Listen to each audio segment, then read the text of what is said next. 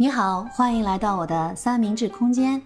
今天呢，我特别有幸又邀请到两位新生代零零后的大学生，跟我再一次来 review 一下我在他乡挺好的。因为作为家长啊，对以下几个点我还是挺关注的。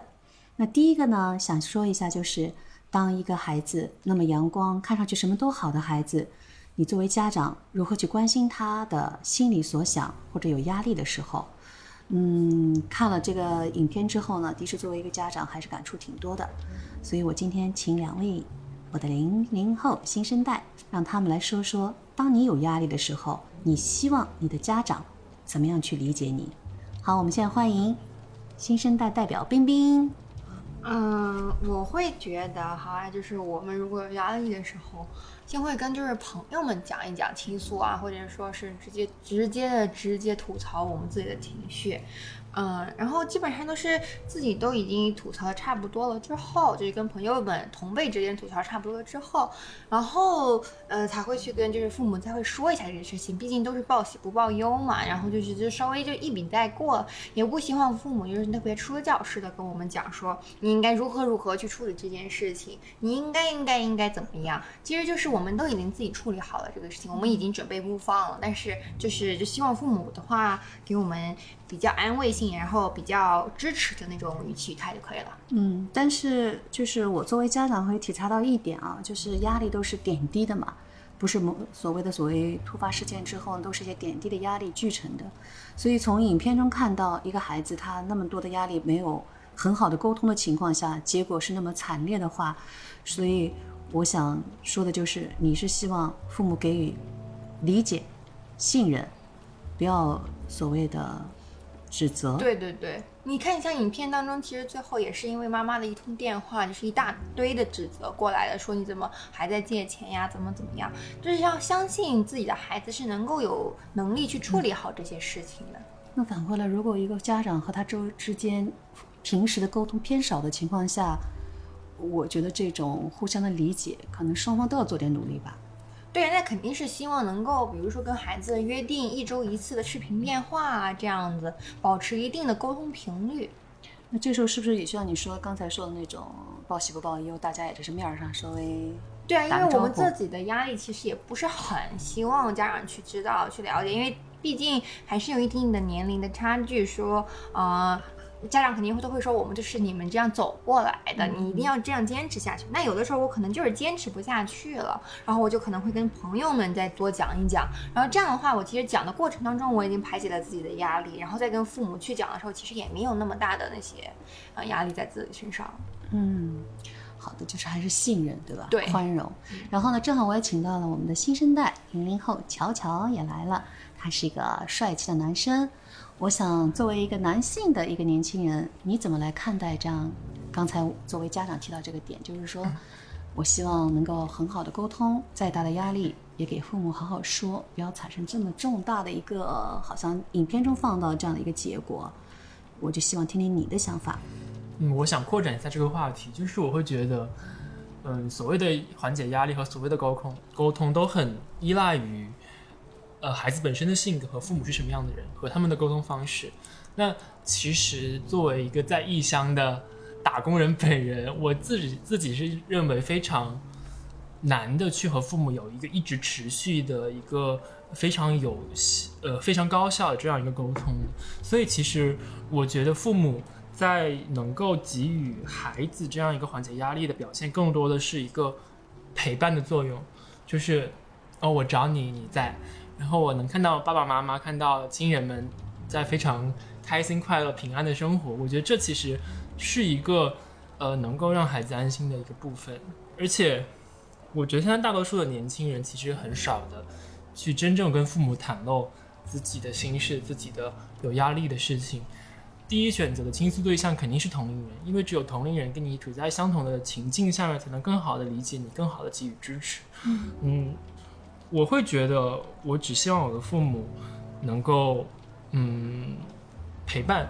我觉得这是非常非常重要的，就是，哦，我能够看到爸爸妈妈们，呃，今天晚上吃了一顿很好的饭，今天晚上休息好，最近身体有在好好运动，也变好。我觉得这其实能给予我很大的慰藉。呃，我觉得，但其实我觉得我所说这些都基于我认为我自己是有一定压力调节能力的人。我虽然不会是一个非常经常倾诉的人，但我会觉得我能够相对调节好的压力。我也有很好的朋友，也有很好的有人能一直能够陪在我身边去来帮助我分担这些压力。嗯我觉得剧里面晶晶的悲剧很大程度也是她把自己定位成了一个非常乐观开朗、非常正向的一个人，但是她自己的负面情绪没有地方排解。我觉得任何人都是需要一个情绪的出口的，不能叫垃圾桶，是只是需要一个能够一起分担、一起分享、一起去排解的这样的呃一个支持者的角色的。我觉得这是我想讲的。OK OK，太棒了！因为正好我请到的这个乔乔呢，他是一个在异乡现在奋斗的优秀青年。刚听下来，我是觉得我们的孩子自身也要优秀，也要有缓解压力的能力。作为家长的我，听到一个信息呢，就是，呃，不管这个孩子是不是呃怎么样，把关怀呢要懂得去输出，要经常关注一下。嗯，不管他是不是愿意，我都要去考考他。你好吗？好的，谢谢你们两位。其实我在那影片中，除了这个想跟大家 review 一下之后呢，其实我看到还有一个情节，也是因为我有一个这样正当年、正青春的女儿，因为我知道孩子之间相聚的时候，有时候是有矛盾的，因为他很在意情感，所以我看到有一段就是这个剧情当中很好的闺蜜，甚至说是发小，也是因为互相情绪失控吧，也是各自都碰到了对他们来讲重大的一个挫折，他们也会失控的大吵，或者是有说了很多互相伤人的话。那你正好是你们两位正好是正好是这样一个时代的新时代的人，你们怎么看最亲密的人之间，包括闺蜜，哎，这样的一个包括男女朋友关系这种大吵？好，乔乔先说。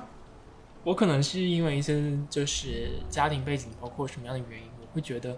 嗯，我会一直至少控制自己，说对最亲近的人要有一个比较好的态度。我不仅是一个比较讨厌吵架的人，也是一个很讨厌对就是最亲近的人，嗯，跟他们有产生矛盾。我很我很不愿意有这种情况发生，所以会刻意的去避免这些情。当然，肯定还是会发生的。不过，我觉得很重要的一点就是在情绪。情绪上头的时候，就是你怎样去排解，怎样去说，都是没有错的。不过还是肯定要控制好自己，尽量不说伤人的话。然后更重要的呢，我觉得是在这段 激烈的交锋过后，要尽快的能够找到一个理由，或者是找一个契机吧，去把这件事情讲清楚。因为我觉得你们可以是最好的朋友，最亲近的人，肯定是有原因的，肯定是因为某些方面比较合得来，肯定是因为有些事情想要一起去做。那我觉得。嗯，以这样的情况去，就是这样的争吵去伤了感情，或者是对之后的事情有影响，我觉得是一件非常、非常、非常不好的事情。我个人是非常讨厌这种事情，所以我很多时候就会去避免说不要这样子。嗯嗯，其实我很收到一个点，就是说不要把最坏的脾气向最亲近的人发。第二点呢，就是如果避免不了的话呢，不要拖着。尽量沟通好，能解决一下互相之间的一些误会。其实我在问新生代夏夏之前、冰冰之前呢，其实我自己也觉得，作为成人世界里，其实也有这种所谓的失控吧。可能成人会没有像电影里那个镜头就是大吵，而是互相就是说破看不呃看破不说破，呃这样别扭着，反而渐行渐远。所以我在这个镜头里看到的，我觉得作为一个成人，我都觉得，如果你珍惜一段情感，可以去吵，吵得来，最后大家能够把误会破解开来。冰冰夏你怎么看？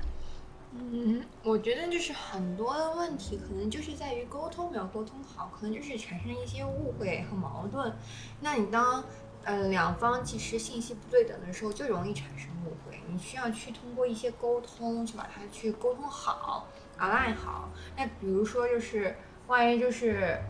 信息不对等的时候，才会进行一些争吵嘛。进行争吵了之后呢，就是大家不要憋着，不要说哦，你就是这样啊，怎么怎么怎么样。你要就是去说我自己生气的点在哪里，然后人家一听觉得说哦，原来是生气的是在这里，但其实我并没有这个样子，毕竟都是好朋友、好闺蜜嘛。那肯定还是嗯、呃，比如说三观上呐、这种情感上都是很合得来的，那肯定也是一些因为一些误会，所以才产生的这样子。因为我觉得就是越来越成年，就是并步入社会之后，沟通真是一个呃非常难，然后并且要一直去研究的一个课题。嗯挺好。好，就是沟通，沟通的重要性。好的，谢谢。我们最后一个点就落在了我刚跟你们通事前说的时候也说到一点，就是作为家长，对于你们青春期的孩子，其实还有一点特别关注，就是你们重视情感，比方说闺蜜也好，或者是亲密的男女朋友也好，终将面临着一些需要选择的时候，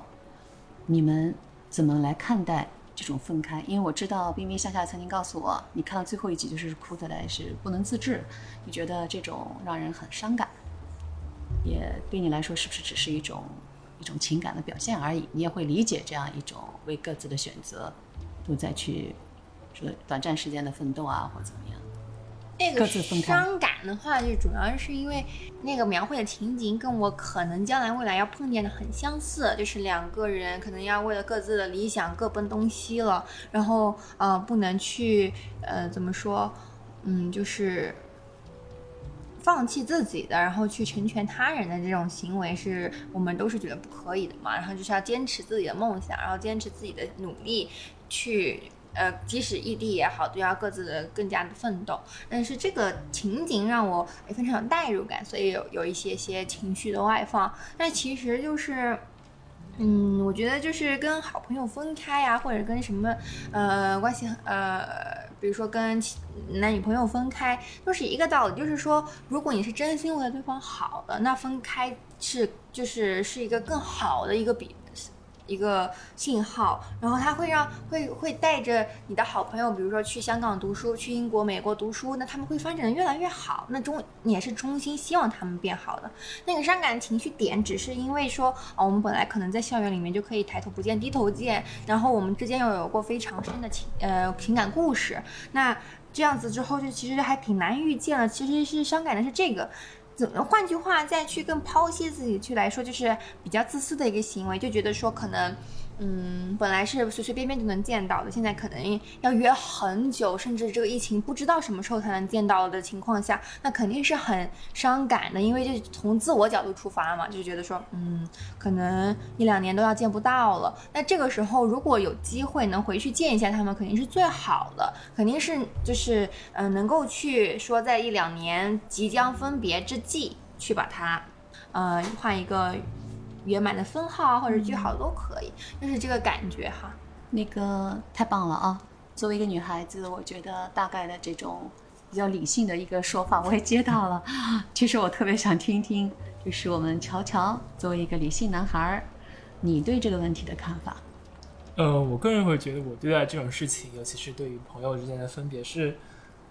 比较能够以一个平淡的心态去接受的。因为我觉得，其实长大也就是一个学着做选择的过程嘛，学着接受一些呃必须到来，而且时不时就将那些到来的分别。就我觉得这就是一件，你看，像刚刚冰冰夏夏也说了，这是一个短暂的分开，有可能是为了更好的相遇。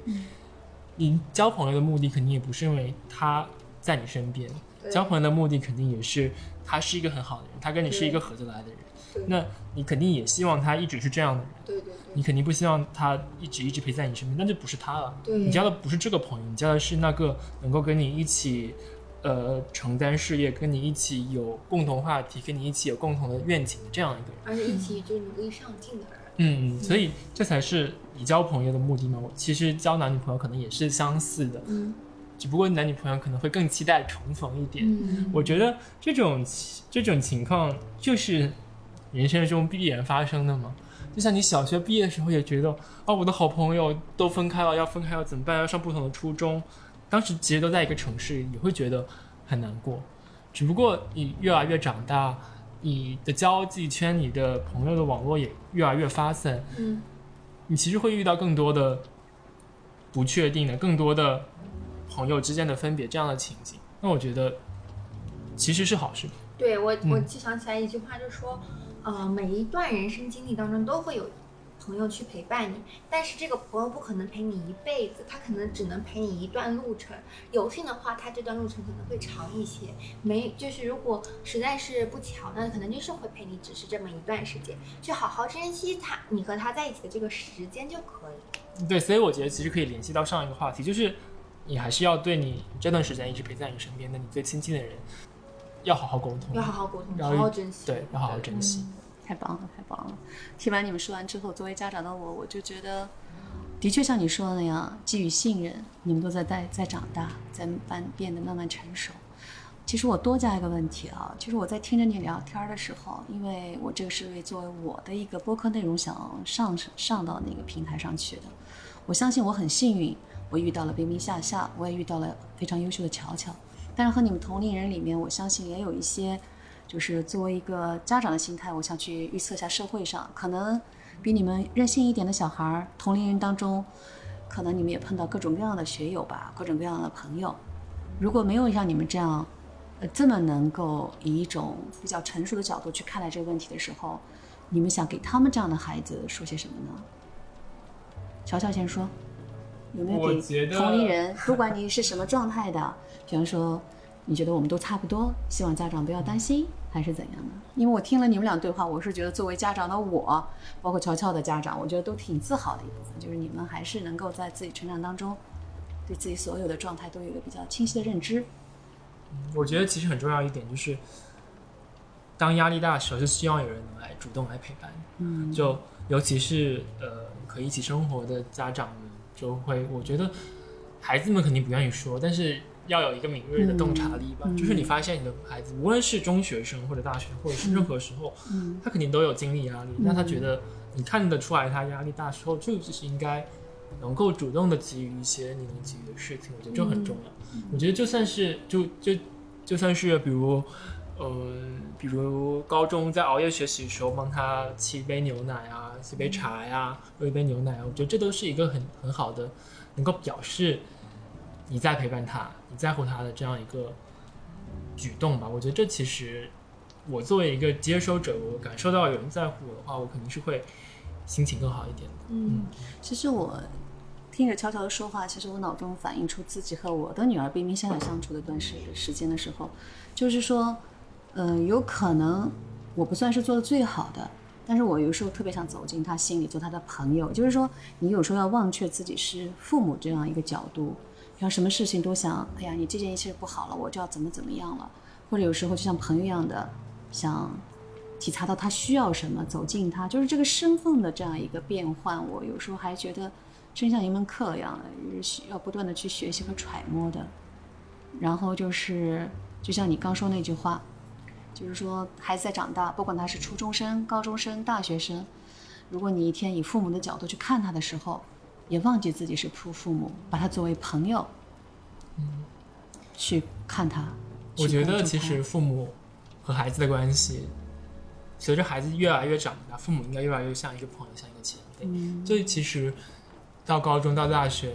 尤其是到大学之后，其实能教的有很多吗？也没有很多，更多的是一些人生的经验嘛。对，所以你就是一个前辈嘛，你就是放下姿态来。对对对。我个人是不太喜欢教导的姿态，对对，我更觉得这样一个交流的感觉，更让我能够听进去父母想讲什么，更更能够给我不同的感触吧。嗯，真的很棒，因为我觉得通过这部剧，我的确看到最后，也是因为在分享，所以全部有一点追完之后，我就发现，他的确后半部分也透了这些东西，就是说。父母当他自己解开心结，慢慢的去懂得去关心，还真正的懂得关心，而不是所谓的我为你好啊，怎么怎么怎么一顿的，就是带着一种夹枪带棒的感觉。我觉得这个也是让我 get 到的一个点。夏夏还有什么说的吗？冰冰夏夏，就我觉得除了父父母，当然敏锐的观察是很重要的。除了这一点以外呢，就其实孩子自己本身也，嗯，可以慢慢慢慢锻炼一个呃。调节情绪压力的一个内心吧，然后让自己去有能力去应对，比如说去交一些好朋友，比如说嗯自己去寻找一些呃合适的方法去排解这些压力和情绪，这是还是挺重要的。因为不可能说你身边的所有人，你父母不可能一直在你身边，然后你不可能你身边所有人都能够在那个时刻。那那个当下就体察到你的情绪，这是其实是很难的一件事情。你要去学会表达自己，说我现在其实压力很大，然后不要被那个标签框住自己，就不要说我自己是一个什么太阳花呀，是一个乐观的人，你就不去表达自己的负面情绪，这个是不可能的。人都是立体的，你需要去去说、去发泄之后，你才能更好的去排解。那这样的一个系列的动作，其实也是需要，就是呃需要好好的引导，也需要自己。去慢慢摸索，互相多沟通，就像你说的，父母要学会放手。然后呢，还有就是刚才小乔说的那样，就是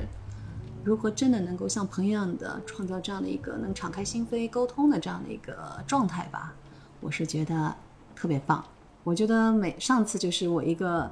我一个小粉丝，他听了我的节目，他就给我讲，他说好真实啊。我说对不起啊，我的音有点音质有点不太好。他都感觉到你们在真实的在互相沟通。他的意思就是说，他说，